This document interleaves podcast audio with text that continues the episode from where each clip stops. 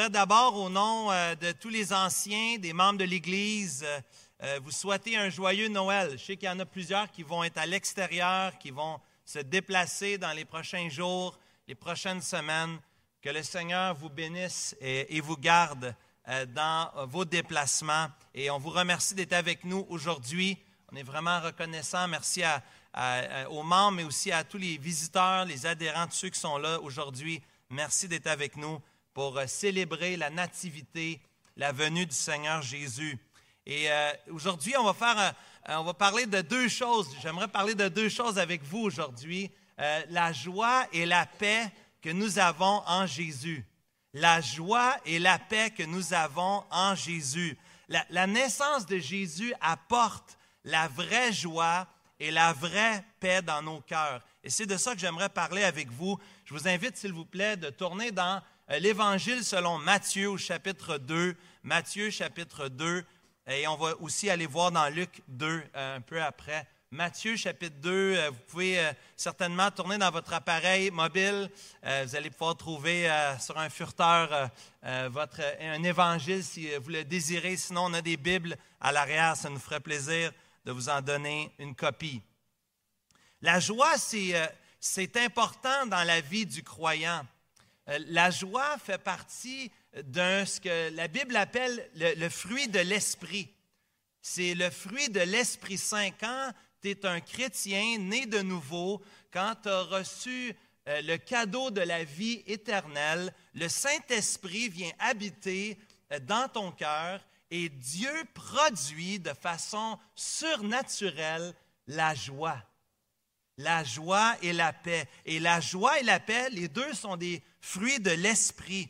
C'est, ce que ça veut dire, c'est que c'est fondé, la joie du chrétien, elle est fondée sur des promesses divines inchangées et éternelles. Des promesses divines inchangées et éternelles.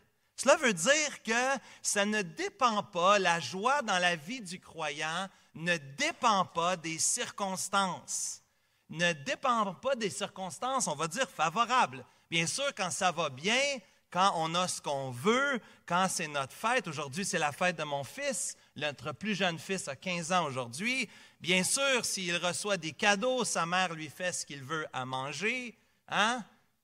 C'est des circonstances favorables. C'est facile d'être joyeux quand on a ce qu'on veut et quand ça marche comme on veut. Mais la joie dans la vie du croyant, c'est un cadeau de Dieu. C'est un cadeau de la part de Dieu et le cadeau vient de Dieu, mais le cadeau se trouve en Dieu. Dieu donne la joie aux croyants au-delà des circonstances. Et dans Matthieu chapitre 2, verset 10, vous tournez avec moi si vous voulez, je pense que ça va être à l'écran, Matthieu chapitre 2, verset 10. C'est le contexte ici euh, de la venue des mages, des mages qui sont venus euh, rencontrer euh, le Seigneur Jésus. Les mages ici, ce sont des, des personnes avec, qui étudiaient l'astrologie, qui étudiaient les astres, qui regardaient et qui étudiaient dans le ciel, qui il y avait des éléments séculiers, des éléments religieux à l'époque. Mais les mages se sont aperçus qu'il y avait une étoile qui brillait. Et cette étoile qui brillait en Orient, euh, les mages ont été attirés par cela et se sont approchés, et se sont déplacés pour aller adorer.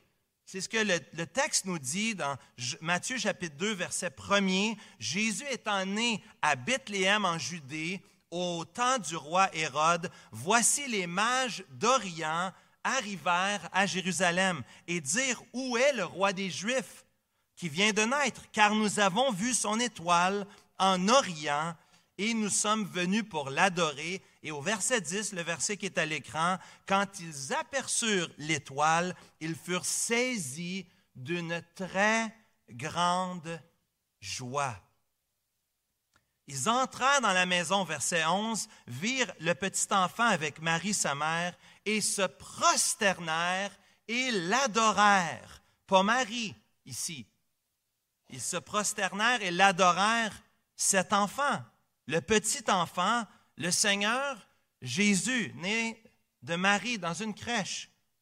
Ils se prosternèrent et l'adorèrent. Ils ouvrirent ensuite leur trésor et lui offrirent en présent de l'or, de l'encens et de la myrrhe. Les mages d'Orient ont étudié l'étoile, les étoiles, et, ces hommes sages, ces hommes de connaissance, euh, ont vu quelque chose de particulier, ont été attirés. Et lorsqu'ils sont venus dans la présence du Seigneur Jésus, ils se sont prosternés, ils ont adoré ensemble. Le verset 10 nous rappelle la joie, la très grande joie que nous avons lorsque nous rencontrons et nous sommes dans la présence du Seigneur Jésus. L'adoration ici est implicite. On le voit dans le passage, dans le verset. L'adoration du verset 11 vient suite à la joie. L'adoration et la joie vont ensemble dans la vie du croyant. Nous sommes des adorateurs. Si tu es un visiteur aujourd'hui, tu as remarqué qu'on a chanté des cantiques. On avait un spécial avec la chorale, mais à tous les dimanches, c'est ce que nous faisons. Nous nous réunissons ensemble pour adorer. Et nous avons une grande joie d'adorer l'Éternel ensemble.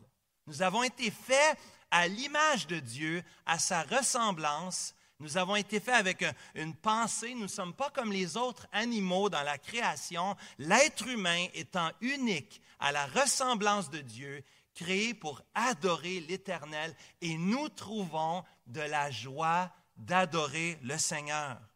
Le temps d'adoration fait partie de la vie du croyant, pas seulement le dimanche matin, mais tous les jours de la semaine, on est invité, euh, les croyants de cette Église sont invités de lire la Bible, de chanter. Des fois, peut-être, si tu es assis dans le trafic et tu vois quelqu'un qui chante, ça se peut que ce soit un chrétien de notre Église qui chante dans son auto, qui loue le Seigneur en s'en allant travailler le matin.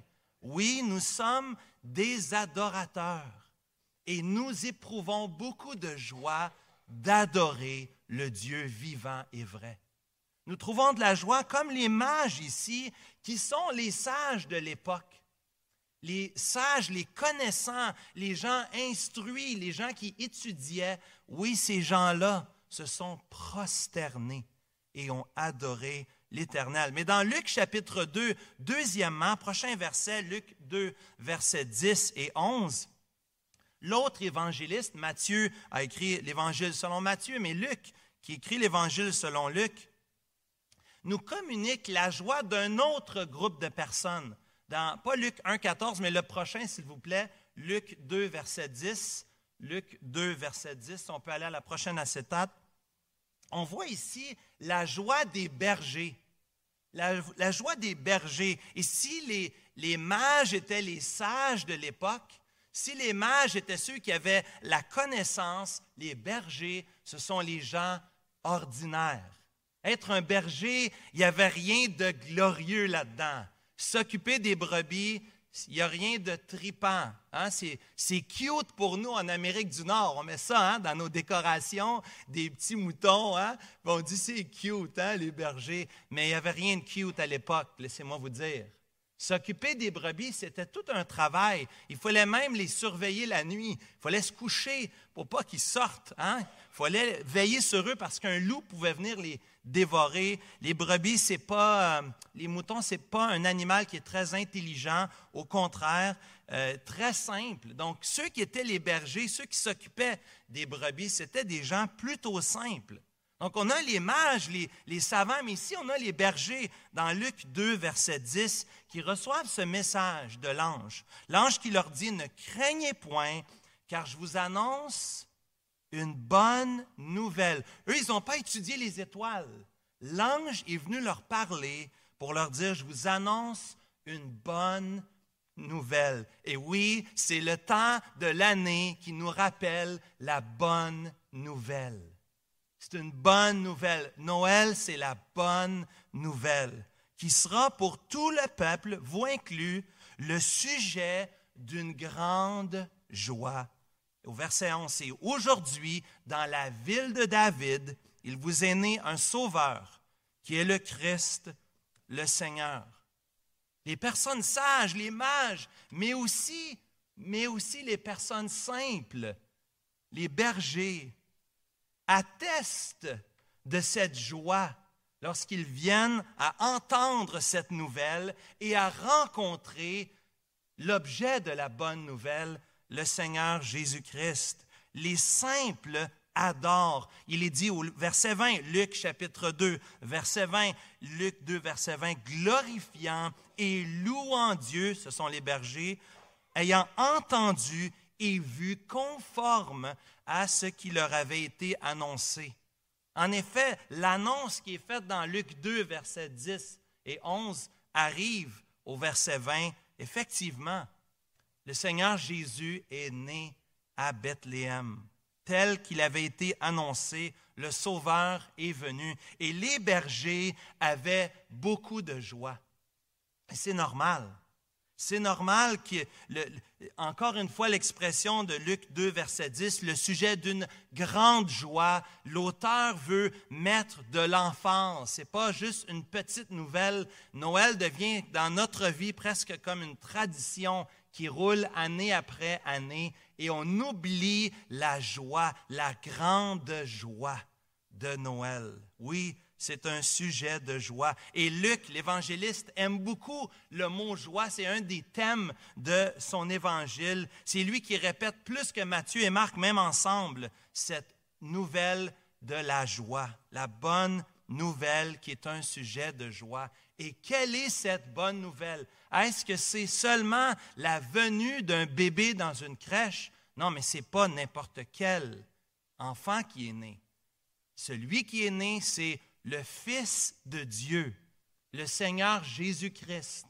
C'est lui qui est né. Dieu a envoyé son propre Fils par amour pour sa création, par amour pour nous, des pécheurs, des pécheresses. Dieu a envoyé son Fils Jésus avec une mission bien spéciale, pas seulement de naître dans une crèche, mais de vivre la vie parfaite. Jésus a vécu une vie parfaite et sans péché. Il a vécu la vie parfaite que moi et toi, nous ne sommes pas en mesure de vivre. Même si je veux vivre une bonne vie, je n'arrive pas à vivre une bonne vie. Je ne suis pas capable. C'est impossible. On a entendu ce matin de l'autre côté à l'école du dimanche qu'il faut se méfier de soi-même. Même l'apôtre Pierre pouvait dire avec véhémence, jamais, non jamais je vais te renier, Seigneur Jésus. Et le coq a chanté trois fois et l'apôtre Pierre a renié le Seigneur Jésus trois fois. Même le plus grand des apôtres, il est de la même nature que toi et moi. Nous sommes des pécheurs incapables de suivre la loi, les commandements, la volonté de Dieu. Il fallait cet enfant né dans une crèche, la bonne nouvelle, cet enfant né dans une crèche qui allait vivre la vie parfaite. Il n'a jamais commis de péché, jamais. Il a transgressé la loi. Il a été tenté comme nous en toutes choses. La tentation, il y a eu trois tentations qui nous sont rapportées dans Matthieu chapitre 4. Il a été tenté en toutes choses, nous dit Hébreu, sans jamais pécher. Et non seulement qu'il a vécu une vie parfaite, mais comme Serge nous a conduit tout à l'heure dans les cantiques, le Seigneur Jésus est allé, a été obéissant jusqu'à la mort, même jusqu'à la mort de la croix. Il a été crucifié. Mais on dit comment? Comment se fait-il? Comment pourrait-on crucifier un innocent? Il n'a jamais péché. Ça n'a pas de bon sens. Mais non, la bonne nouvelle, c'est que le Seigneur Jésus a subi la plus grande injustice de l'histoire de l'humanité. La plus grande injustice, c'est une personne parfaite qui est traitée comme un meurtrier, comme un coupable, qui est mort une vie, qui est mort, qui a perdu sa vie, étant lui-même innocent à 100% Il fallait même qu'on concocte une histoire de fou pour l'accuser. Même la Bible nous raconte les accusations qui sont farfelues. Et Dieu a pourvu, Dieu dans son plan merveilleux a choisi que son fils serait condamné à mort de façon injuste. Il t'arrive toi aussi de vivre des injustices, cher ami? Tu vis des injustices dans ta vie, il te comprend. Il te comprend. La bonne nouvelle, la bonne nouvelle, c'est qu'il a plu à l'Éternel Dieu de briser son propre Fils, de l'envoyer à la croix pour nos péchés. Quelle histoire! C'est une bonne nouvelle. Tu dis, comment c'est une bonne nouvelle? Bien, tu remarques avec moi, il n'est plus sur la croix. Il n'est plus sur la croix. Il n'est plus dans le tombeau. Le Seigneur Jésus est ressuscité le troisième jour. Dieu le Père approuve le sacrifice de son Fils. Il approuve de cela. Il ressuscite son Fils. Le troisième jour, le Seigneur Jésus est vivant aujourd'hui. C'est une bonne nouvelle. Jésus est mort, Jésus est ressuscité, il est à la droite du Père, il intercède pour nous. Quelle bonne nouvelle. Connais-tu, connais-tu le Seigneur Jésus? Les mages et les bergers, lorsqu'ils ont rencontré le Seigneur Jésus, ont débordé de joie. Quelle bonne nouvelle. C'est une bonne nouvelle parce que la Bible nous dit que l'annonce de la venue de cet enfant, l'annonce de la venue du Sauveur, qui allait mourir sur la croix, l'annonce de sa résurrection se trouve même dans l'Ancien Testament.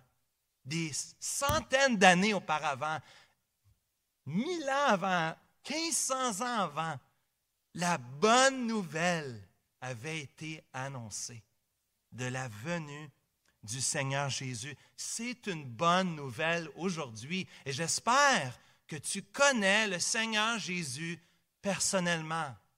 Nous voulons que tu puisses participer aujourd'hui dans la joie de Noël. La vraie joie de Noël se trouve dans la venue du Seigneur Jésus, de la bonne nouvelle d'un Sauveur qui est né, qui a vécu cette vie parfaite, qui est mort et qui est ressuscité. Quelle bonne nouvelle.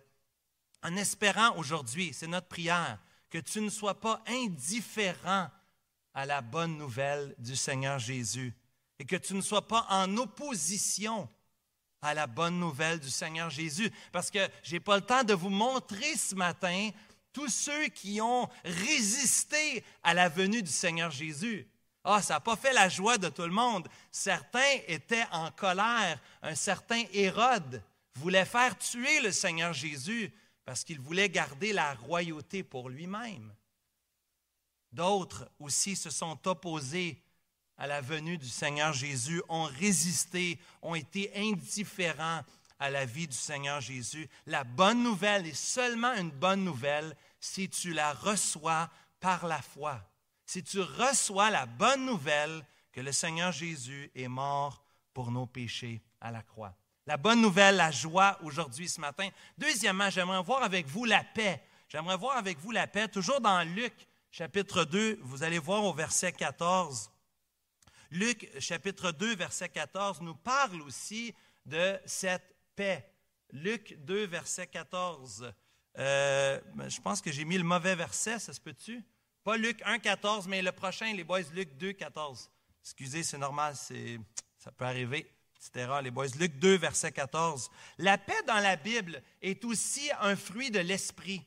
La, paix euh, dans la Bible, pour le croyant, la paix vient au-delà des circonstances, un peu comme la joie. La paix, c'est le calme intérieur. Lorsqu'on a le salut en Jésus-Christ, il y a une paix et un calme qui vient dans notre cœur, dans notre vie. Euh, bien sûr, cela va au-delà même de l'entendement humain. La paix surnaturelle que Dieu donne aux croyants, elle est un cadeau de sa part pour nous. Non seulement un fruit, mais aussi un grand cadeau dans un monde, le monde dans lequel nous vivons, qui vit constamment, constamment, constamment l'absence de paix. L'histoire de l'humanité, si vous, vous passez un peu de temps pour regarder l'histoire jusqu'à aujourd'hui, vous allez voir qu'il y a constamment eu des guerres, des bruits de guerre, des conflits, des divisions, des chicanes de famille. Il y en a depuis tous les temps et il y en aura, bien sûr, parce que nous sommes des pécheurs. Dieu peut t'offrir aujourd'hui, cher ami qui m'entend, Dieu peut t'offrir aujourd'hui une paix qui va au-delà de tes circonstances. Malgré le, conflit, les, difficultés dans la vie de tous les jours, Dieu peut te donner la joie et la paix. Et la paix, nous la voyons ici dans Luc 2, verset 14. Merci les gars. Luc 2, verset 14. La paix qui avait été annoncée au berger. Jésus apporte non seulement la joie, mais aussi la paix. Regardez la, réaction, comment on va euh, s'exclamer ici dans Luc chapitre 2, verset 14. Gloire à Dieu dans les lieux très hauts et paix sur la terre parmi les hommes qui l'agréent. Jean-Baptiste, le cousin du Seigneur Jésus, est né euh, quelques mois avant le Seigneur Jésus. Et déjà, on avait dit de Jean-Baptiste qu'il serait celui qui dirigerait nos pas sur le chemin de la paix. Bien, le chemin de la paix, c'est le Seigneur Jésus. Il est le chemin, la vérité et la vie. Nul ne vient au Père que par moi, dit le Seigneur Jésus. Jésus est le chemin de la paix. Et Jean-Baptiste avait été invité d'annoncer la venue du Seigneur Jésus. Il était un précurseur, celui qui devait euh, parler de lui en avance. Quelques mois avant la venue du, Seigneur Jésus, euh, déjà Jean-Baptiste est là pour attester, pour diriger nos pas sur le chemin de la paix. Quelle sorte de paix on parle ici? Est-ce qu'on parle d'une paix euh, politique? Hein, une paix sociale. Est-ce qu'on parle ici de la paix dans le monde comme on l'entend? On voudrait bien sûr tous avoir la paix dans nos vies. On veut vivre dans un état de paix et on pourrait lire ici, à première vue, on pourrait penser qu'on parle d'une paix euh, ici-bas sur terre. Mais malheureusement, même après la venue, la mort et la résurrection du Seigneur Jésus, comme j'ai dit tout à l'heure, il y a toujours des conflits, il y a toujours l'absence de paix euh, ici-bas sur terre. La paix ici dont euh, Luc nous parle, la paix ici, c'est euh, la paix entre nous et Dieu. La paix entre nous et Dieu. Ah, mais Dieu est amour, pourtant, Dieu il est bon, Dieu il pardonne, il n'y a pas de trouble. Je peux faire ce que je veux. De toute façon, un peu de temps avant de mourir, j'ai juste à demander pardon. J'ai juste à m'excuser hein, pour mes péchés. Il n'y a pas de trouble. Il n'y a pas de trouble. Est-ce que c'est de ça qu'on parle ici? La paix avec Dieu. La paix dans ton cœur. Une paix intérieure, on a dit, qui dépasse les circonstances. C'est la paix qui avait été annoncée. Une paix parmi les hommes dans leur relation avec Dieu. Nous sommes des pécheurs, chacun d'entre nous. Et notre péché nous sépare de Dieu, coupe, bloque notre relation avec Dieu. Sans le pardon de nos péchés, impossible pour nous d'être en communion avec Dieu. Le Seigneur Jésus étant venu, il est venu pour apporter la paix dans notre relation avec Dieu. Pourquoi attendre à la fin de ta vie quand tu pourrais avoir la paix avec Dieu maintenant? Aujourd'hui, 17 décembre 2023, tu peux être en paix avec Dieu. As-tu fait la paix avec Dieu. Cher ami, bien-aimé qui est ici aujourd'hui, as-tu fait la paix avec Dieu? Est-ce que tu peux dire, comme le verset 14 nous dit, que la paix sur la terre parmi les hommes, parmi ceux qui croient en lui? ceux qui ont placé leur confiance en lui, ceux qui ont reçu le Seigneur Jésus comme Seigneur et Sauveur, ils jouissent d'une paix intérieure que personne ne peut enlever. Parce que c'est une paix surnaturelle. Elle vient du Seigneur Jésus. Le Seigneur Jésus est le chemin de la paix.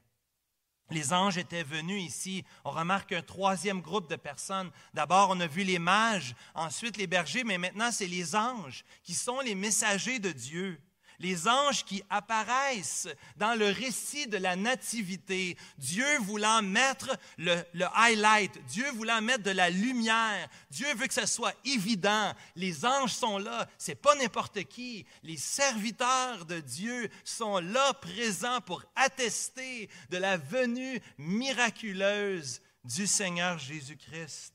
L'ange, l'armée céleste est bien présente pour attester de cette naissance miraculeuse et glorieuse. L'armée est présente, pas pour la guerre ici, mais pour annoncer la paix du roi de paix. Gloire à Dieu dans les lieux très hauts, paix sur la terre parmi les hommes qu'il a guéris. Deuxièmement, j'aimerais voir avec vous, toujours dans la paix ici, je voudrais voir aussi un autre personnage avec vous, Siméon, dans Luc chapitre 2 au verset 29. Siméon est un homme âgé, un homme âgé qui lui aussi, lorsqu'il rencontre le Seigneur Jésus, est rempli de paix dans son cœur. Luc 2, 29, si les gars pouvaient mettre le prochain verset, Luc 2, 29, la paix de Siméon Siméon, lorsqu'il s'adresse dans, dans, un cantique aussi de louange, encore de l'adoration, il souligne la paix qu'il a avec Dieu.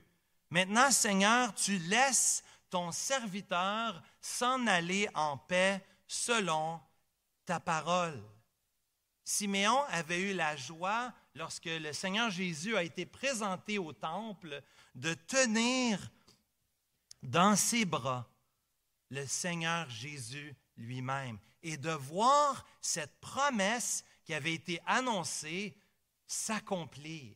Quelle bénédiction que le Seigneur a réservée à Siméon de voir cet enfant, celui qui incarne le salut, celui qui manifeste le salut, le Seigneur Jésus, eh bien, Siméon a pu le tenir dans ses bras et reconnaître ici le miracle de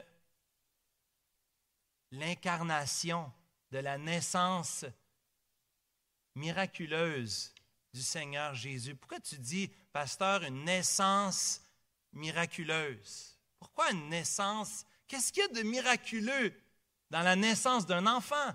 Je vous ai dit aujourd'hui, 15 ans, on était à l'hôpital, hein, chérie, il est né, hein, tu étais déjà né à cette heure-là. 15 ans, on avait ça d'un bras, quelle joie! Est-ce que c'est miraculeux? Bien, chaque naissance est un cadeau inestimé, c'est une grâce de Dieu. Chacun d'entre vous, vous êtes euh, des créatures de Dieu créées à l'image de Dieu. Et vous êtes des créatures merveilleuses, c'est ce que la Bible dit. Mais ici, Jésus, sa naissance est différente de la tienne et de la mienne. La naissance de Jésus n'est pas comme la nôtre. La naissance de Jésus elle est unique. Jésus est né d'une conception miraculeuse où le Saint-Esprit a placé un enfant dans le sein de Marie. Jésus ainsi a une double nature. Jésus est 100% homme parce que sa maman Marie fait de lui un homme comme vous et moi, un homme, une femme. Mais le Seigneur Jésus puisqu'il est né de la conception miraculeuse de l'action du Saint-Esprit, le Seigneur Jésus est aussi Dieu à 100%. 100% homme et 100% Dieu. C'est pour ça qu'il peut vivre cette vie parfaite à notre place et mourir à notre place comme un substitut. C'est pour ça qu'on chante à un sauveur, parce qu'il a quelque chose que vous et moi, nous n'avons pas. Il a cette nature parfaite sans péché. Jésus est venu dans le monde, le Fils de Dieu. Et Siméon, lorsqu'il voit le Seigneur Jésus, a de la joie dans son cœur, a une paix avant de mourir, sachant que la vérité qui avait été annoncée dans l'Ancien Testament s'est bien accomplie. Cette paix qu'il reçoit, cette naissance d'une vierge, cette naissance miraculeuse, le remplit d'une paix profonde, lui donne ici une grande bénédiction. Et nous pouvons, bien aimés, cher ami aujourd'hui qui m'entend, tu peux aussi dire comme Siméon, aujourd'hui, tu n'as pas besoin d'attendre dans ta vieillesse comme lui, mais aujourd'hui même, dans ta jeunesse, les jeunes qui sont là avec moi aujourd'hui, qui attendent que l'école recommence, les jeunes, tu peux dire aujourd'hui que tu as la paix avec Dieu en Jésus. Tu peux avoir ça aujourd'hui. Tu peux avoir cette paix face à la mort. Siméon se préparait pour mourir avec Anne, hein, deux personnes âgées qu'on voit dans la fin du chapitre 2 de l'Évangile selon Luc. Mais il était déjà en paix, en paix de partir parce qu'il était en paix avec Dieu. La paix avec Dieu, elle est primordiale dans ce monde déchu et perdu. Et le dernier verset que j'aimerais partager avec vous, toujours dans cette idée de paix, c'est dans l'Ancien Testament, dans Isaïe, au chapitre 9, au verset 5. Si on peut le mettre, les gars, on peut le laisser à l'écran, s'il vous plaît, ce dernier. Euh, je veux juste vous montrer avec Isaïe 9, verset 5, comment ça avait été annoncé, comment cette paix avait été annoncée longtemps en avance. Ça a été annoncé, le Seigneur avait un plan depuis toute éternité. Et déjà, plus de mille ans auparavant, Isaïe écrit ce verset ici. Ce n'est pas le bon verset, ce serait verset 6. D'abord, si vous pouvez mettre Isaïe chapitre 9, verset 6, ça dépend de ta Bible. La mienne, c'est 5, il y en a que c'est 6. Isaïe 9, merci. Car un enfant nous est né, un fils nous est donné, et la domination reposera sur son épaule. On l'appellera admirable, conseiller, Dieu puissant, Père éternel et Prince de la paix. Bien sûr, parmi ce qu'on entend, c'est, pas très controversé ici, Prince de la paix. Parce qu'un roi veut apporter de la paix et de la prospérité pour ses sujets. En tout cas, c'est ce qu'il va dire. Ceux qui sont en autorité au Québec et au Canada, du moins en théorie, veulent que nous puissions vivre dans un état de paix. C'est la théorie. Hein? L'idée ici d'être en paix pour un Israélite, plaçons-nous à l'époque. L'idée d'être en paix à l'époque d'Ésaïe, c'est assez étrange parce qu'ils sont continuellement en guerre avec les Assyriens. C'est comme ce qu'on voit aujourd'hui hein? en Gaza avec le Hamas, n'est-ce pas? C'est comme ce qu'on voit avec l'Ukraine et la Russie. C'est comme ce qu'on n'entend pas, mais qu'est-ce qui se passe ailleurs dans le monde? Pour les Israélites, pour les Juifs ici qui ont reçu cette parole, c'est bizarre d'entendre parler du prince de la paix, parce qu'ils ne vivaient pas dans la paix. Ce n'est pas du tout ce qu'ils expérimentaient. La paix ici a pour implication un idéal recherché par tous, un idéal recherché par tous, la paix dans le monde. Certains en parlent aujourd'hui, mais le problème, on l'a dit, c'est que c'est impossible pour nous de vivre dans la paix. La seule personne qui peut apporter la paix dans ton cœur et dans ta vie, c'est le Seigneur Jésus. C'est le seul qui peut t'offrir ce que tu ne peux pas faire toi-même on contrôle peu de choses. Et même ceux qui sont en autorité, prends l'homme le plus puissant au monde, l'homme le plus riche du monde. Peut-il acheter la paix? Bien sûr que non. Qu'il prenne ses millions, qu'il prenne ses milliards. Rien ne peut changer le cœur de l'homme, si ce n'est le Seigneur Jésus qui vient habiter dans ton cœur pour te donner cette paix profonde. Parce qu'on vit dans un monde perdu, déchu. Le seul espoir avait été annoncé déjà longtemps à l'avance dans une prophétie que le prince de la paix viendrait dans le monde. Et le prince de la paix, il dit un peu plus tard dans Ésaïe chapitre 53 que ce prince de la paix, c'était le serviteur qui devait souffrir, mourir à la croix, le Seigneur Jésus. La seule façon que tu peux trouver justice dans ce monde, paix, joie, eh bien, c'est en Jésus-Christ. Et c'est pour ça que semaine après semaine, vous voulez savoir où est-ce qu'on est le dimanche matin? Vous voulez savoir où est-ce qu'on est le dimanche matin? On est ici. Ces quatre murs, c'est bien ordinaire. Il n'y a rien de miraculeux ici. Dans les murs, dans le bâtiment, vous voyez, on fait des rénovations dans la salle multifonctionnelle. C'est du plâtre, c'est de la peinture, comme chez vous. Bien ordinaire. Vous n'êtes pas rentré dans le temple aujourd'hui. Le temple, ce n'est pas les quatre murs. Jésus a dit, ça c'est le temple. Jésus est le temple. En Jésus, nous venons et avons la vie éternelle. Seulement Jésus peut offrir cela. Ce n'est pas un lieu.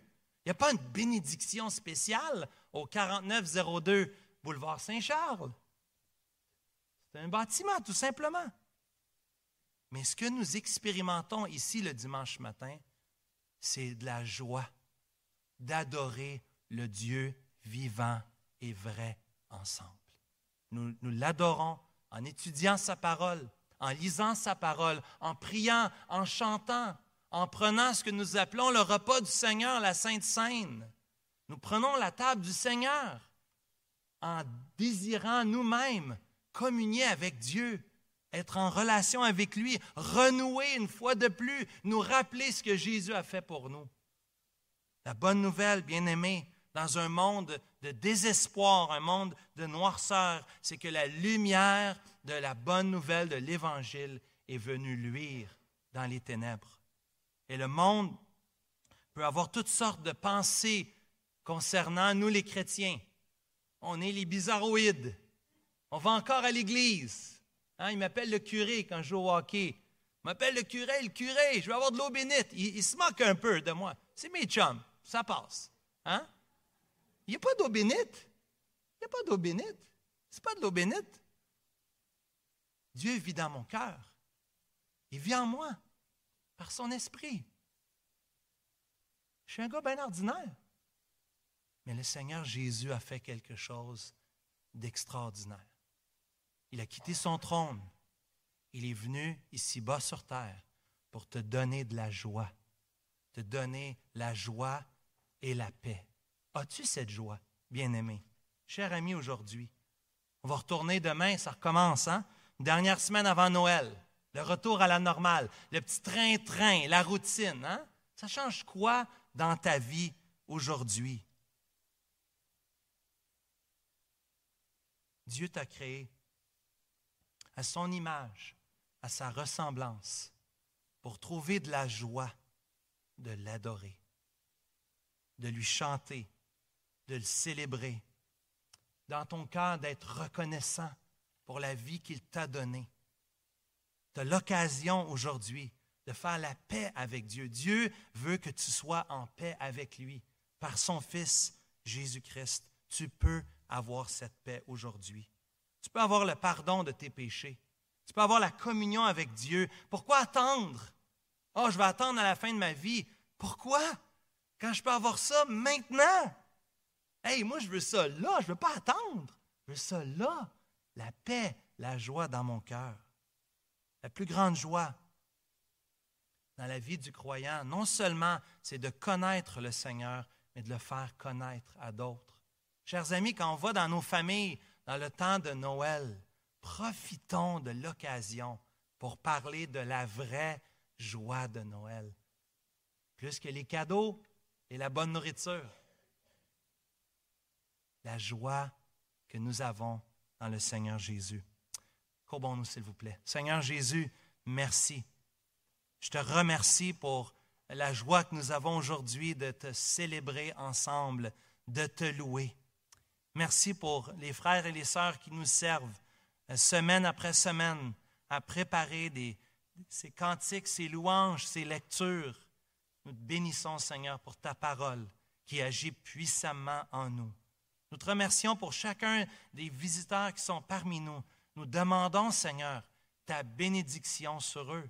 Nous demandons, Seigneur, qu'ils puissent reconnaître ta divinité, que Jésus est Dieu et qu'il est venu mourir à la croix pour nos péchés et pour pardonner ceux qui croient en lui. Merci pour la paix et la joie qui envahit notre cœur. Nous sommes reconnaissants, Seigneur, pour euh, le temps que nous avons en famille, en Église aujourd'hui. Nous t'implorons, Seigneur, une fois de plus, que tu puisses nous garder jusqu'à ce que nous soyons ensemble à nouveau. Nous t'en prions en Jésus-Christ.